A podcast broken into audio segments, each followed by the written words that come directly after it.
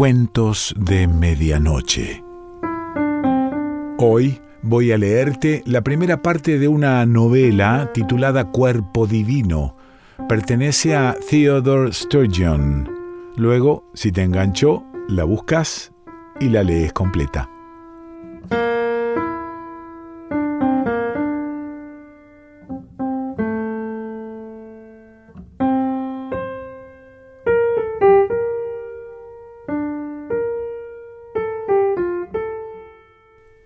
Puede ser que después de todo este tiempo y después de todo lo que ha ocurrido, no recuerde aquella primera vez como de verdad fue.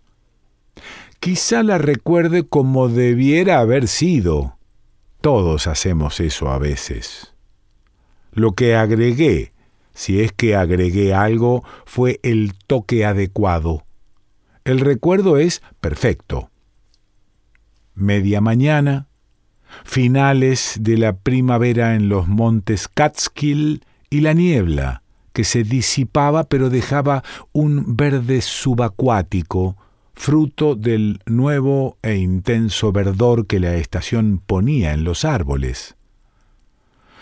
Una vieja y rota cerca de piedra entre verde y gris, y en el cruce de los dos caminos estaba él sentado, en aquel universo verde, solo él era rojo, solo él era rojos. Un fino cabello naranja cobrizo le caía hasta los lóbulos de las orejas, y las mejillas chatas recogían de las franjas de sol un rojo de melocotón maduro, rojo dorado en la pelusa del pecho y del bajo vientre. Estaba allí, sentado como si no tuviera huesos, cómodamente encorvado y con el mentón acostado en la clavícula. Y quizá esta sea la parte que he agregado, pero la tengo grabada como un recuerdo verdadero y me gustaría pensar que ocurrió así.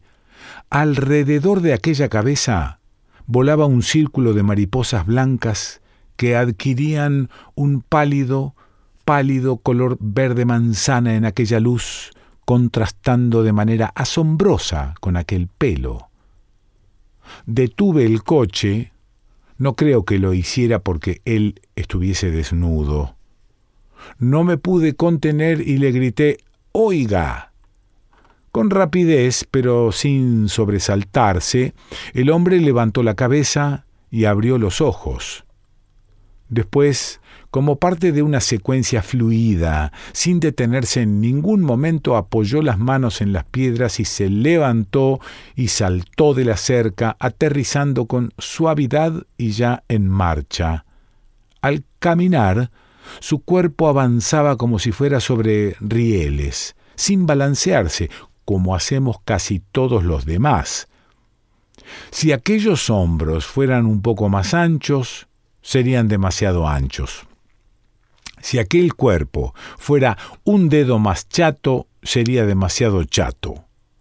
No hacía nada para taparse la desnudez y tampoco la exhibía.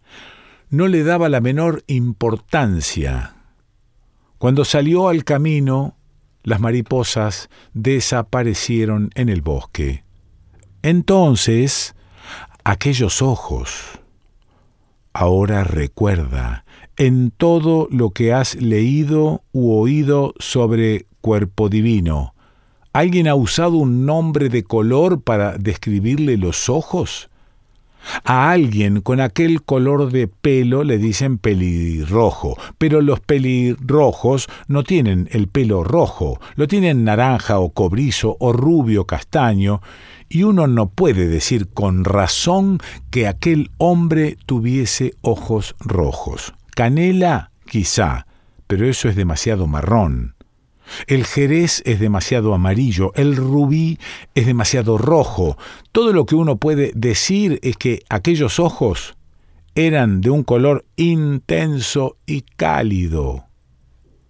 El hombre se inclinó para apoyar los brazos en la ventanilla abierta del coche y me miró y sonrió. Hola, ¿Qué podía decir yo? No lo sabía. Probé con esto. ¿Qué estás haciendo, hombre?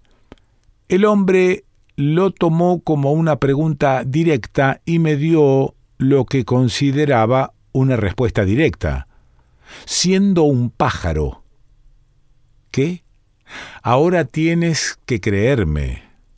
Lo que vino a continuación fue dicho sin ánimo de causar impresión o de asustar. Fue sólo la verdad. Su verdad. Fui pájaro durante una hora, dijo. Te voy a contar algo sobre los pájaros. La gente anda todo el tiempo preguntándose, ¿soy hombre? ¿Soy mujer? ¿Una verdadera mujer? mirando lo que han hecho y preguntándose si eso es lo que haría un hombre. Pero los pájaros no son más que pájaros. Lo único que nunca hacen es decir, ¿soy un pájaro? Yo me eché a reír. Me parece que la risa que salió sonó como un balido estúpido, pero ¿qué se hace en un caso como ese? Probé con otra pregunta. ¿Cómo te llamas? Cuerpo divino. Yo me llamo Carrier. El hombre se quedó allí en la ventanilla un largo rato sin hablar. Yo seguí mirándolo porque por algún extraño motivo tenía miedo de no hacerlo. Empecé a sentir que tenía que moverme, así que moví los pies. Si movía la cabeza rompería algo y eso sería muy malo. No sabes a qué me refiero. Tampoco yo lo supe en aquel momento, tampoco lo sé ahora. Al fin me tocó. Con mucha firmeza puso la mano derecha donde mi cuello se encuentra con mi hombro. Para hacerlo tuvo que meter parte de la mano debajo de mi camisa sport. Mi reacción fue violenta, pero inmóvil. ¿Eso dice algo? El contacto me provocó un irresistible deseo de hacer algo, y para contenerme tensé la mandíbula y apreté los dientes. Las dos fuerzas se anularon mutuamente y eso tuvo un costo. Entonces, apartó la mano. ¿Por qué hiciste eso? Carrier no dice nada. Quería averiguar quién eres, explicó el hombre con aquel tono franco. Volví a soltar para mi fastidio el balido estúpido. Entonces, ¿quién soy? El hombre se enderezó y sonrió. Hasta pronto, dijo, y dio media vuelta y saltó sobre la cuneta y hasta lo alto de la cerca. Saludó una vez más con la mano y se dejó caer del otro lado y se perdió de vista en el tenue verdor del bosque. Me quedé allí un rato, como un reloj parado. Era como si dentro no estuviera ocurriendo nada. Quizá aquello me había empapado poco a poco. Entonces, con una sensación momentánea de incredulidad, me sorprendí mirando hacia la esquina del muro donde lo había visto por primera vez. Llegué a sacar la cabeza por la ventanilla para ver si aquel hombre había dejado huellas. Estaban sus palabras, sobre todo las últimas, el leve énfasis puesto en una palabra había convertido una frase hecha como hasta pronto en un mensaje. Estaba aquella mano en mi hombro, me quedé allí sentado tratando de resistir la tentación de levantar la mano y tocarme el sitio, pues sentía aquel contacto electrizante como si la mano estuviera allí todavía. Trataba de resistir, descubrí, porque si me tocaba podía borrar la sensación. Ojalá supiera que eso no era posible todavía sigue allí, y esa resistencia me recordó otra cosa, la cosa que con tanta desesperación quise hacer cuando me tocó. Todo lo que supe entonces era que no hacer lo que quería tenía un costo, un costo terrible, pero no sabía cuál era. Ahora lo sé. En resumen, estaba muy alterado. Puse en marcha el coche y di la vuelta. Tenía cosas que hacer, gente que ver, pero lo único que quería era volver a casa y a Liza. Mientras regresaba por el torcido camino de tierra y después por la carretera y entraba en el pueblo, supongo que la gente con la que me crucé me vio más o menos como siempre. Recuerdo vagamente haber saludado a alguien con la mano y haber sonreído a algún otro, pero de algún modo sabía que se había producido en mí un cambio irreversible. Y lo único que podía hacer era repetirme una y otra vez aquella pregunta especial que usaba para guiarme en la vocación y con la que juzgaba todas mis decisiones.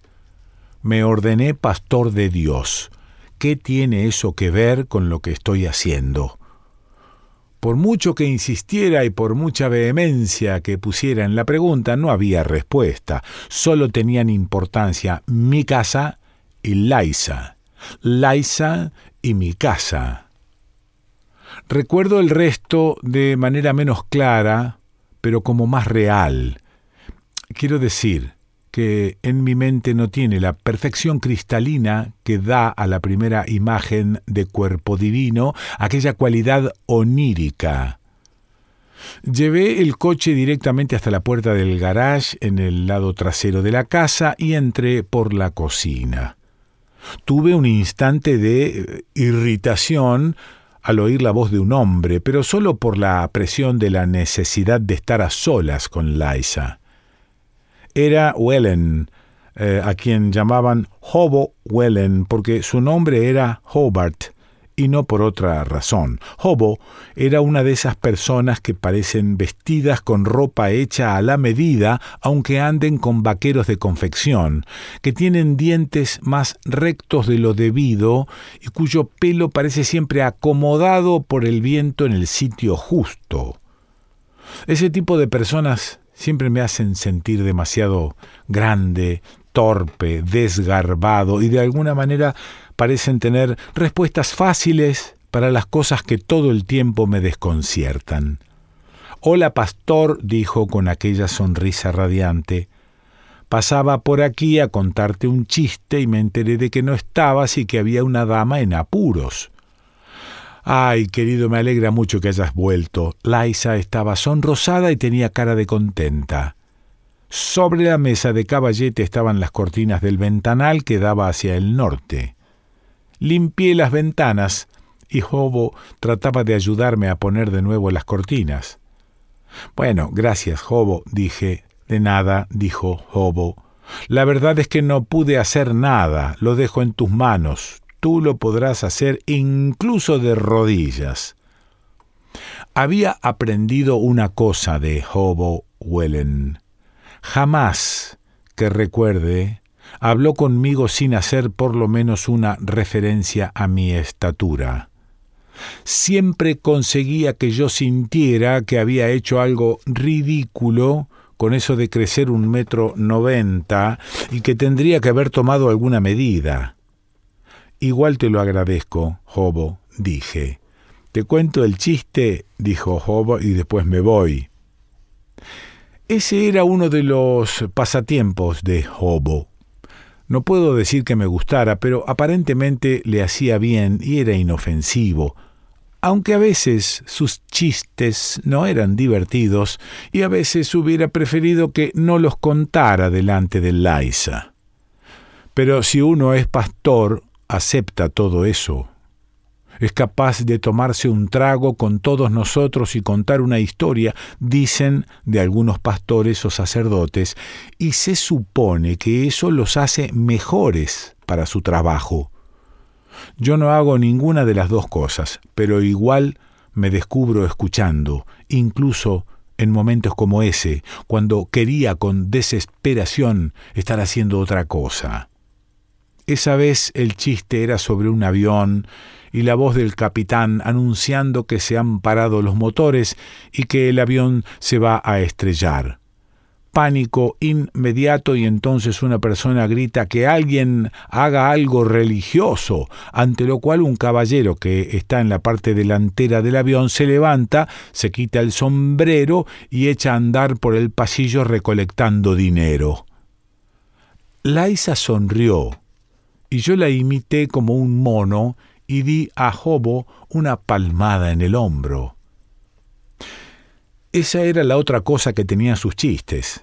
Siempre se ensañaban de manera indirecta con la iglesia. En cuanto Hobo Wellen se hubo marchado, sentí la presión de la mano de Liza en mi brazo y me di cuenta de que me había quedado mirando la puerta por donde él acababa de salir.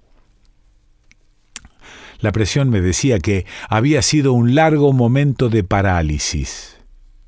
¿Qué había pasado por mi mente durante ese rato? No lo sé. ¿Una creciente, ascendente presión de algún tipo? Sí. ¿Pero una presión de qué? ¿Deseo, amor, asombro, acaso ira? ¿Por qué ira? Y un eh, temor con muchos rostros, entre los cuales no faltaba la certeza de que ya nada sería igual nunca más que estaba en la frontera de un nuevo país con un largo viaje por delante. Esa parte del miedo no era tanto la certeza de encontrar peligros en el camino, aunque sabía que era inevitable, pues no desconocía que también habría descubrimientos, entusiasmo, enriquecimiento. Era el miedo al cambio, un miedo muy especial que quizá ni siquiera era miedo. Pues, ¿acaso la vida no es cambio? Entonces, ¿por qué temer la vida? Dan, al fin la miré. Le agarré los codos y la miré a la cara, a la querida cara. Laisa es una de esas mujeres que despiertan la envidia y la desesperación de todas las demás mujeres de su edad, siempre había parecido, siempre parecería más joven de lo que era y más joven que todas ellas. No era sólo el cuerpo pequeño, esbelto y firme, y la piel suave y los ojos claros, era el porte, la manera en que al moverse o al hablar liberaba energía en vez de acopiarla y regatearla como los demás. Tenía el abundante cabello negro azulado recogido en un lustroso casco oscuro, y sus ojos no eran verdes, como parecía, sino de un azul iluminado por tantas motas doradas que parecían verdes. Dan, ¿qué pasa? ¿Qué es lo que impulsa a un hombre a hacer las cosas que hace? A veces lo sabe antes de hacerlas. A veces lo sabe en el momento, pero ¿y las veces que actúa sin saber por qué? Sin entender ni siquiera después. Laisa estaba asustada y en vez de tratar de consolarla o entenderla o darle explicaciones, miré cómo mis propias manos adquirían vida propia y subían a quitarle las grandes agujas del pelo para que le cayera sobre los hombros y la espalda. ¿Dan? ¿Por qué no la consolé? ¿Por qué no busqué una sola palabra que detuviera el terror que estaba naciendo en aquel rostro? ¿Acaso me gustaba? Dan Courier que cuando cometía la torpeza de herir a alguien, aunque fuera en grado mínimo, hacía esfuerzos casi obsesivos para consolar a la persona herida? ¿O era la certeza de que lo que iba a ocurrir compensaría mil veces cualquier angustia pasajera? Ella trataba de decir algo. Tan, no sé qué estás pensando, si piensas que yo, si piensas que él, suéltame, suéltame o algo parecido. La besé, le tapé las palabras y el aliento con la boca. Sus ojos, inmensos y cercanos, eran tan grandes que yo y una docena como yo podríamos tropezar en ellos y ahogarnos. Yo tropecé y me ahogué. Cuando la solté, lloraba. La había visto llorar muchas veces, pero nunca así. Salvo, quizá, aquella vez en la montaña rusa y aquella otra cuando estuve en el accidente y la radio anunció que había muerto y se equivocaron, y entré por la puerta sin un rasguño.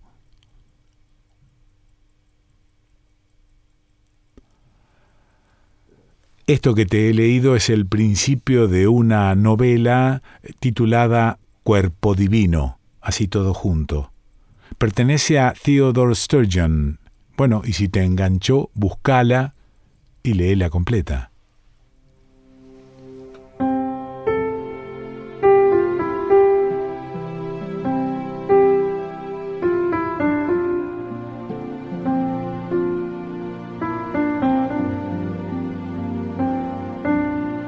Cuentos de Medianoche.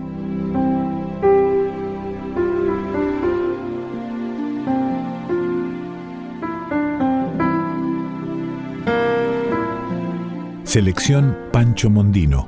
Idea y lectura Quique Pessoa.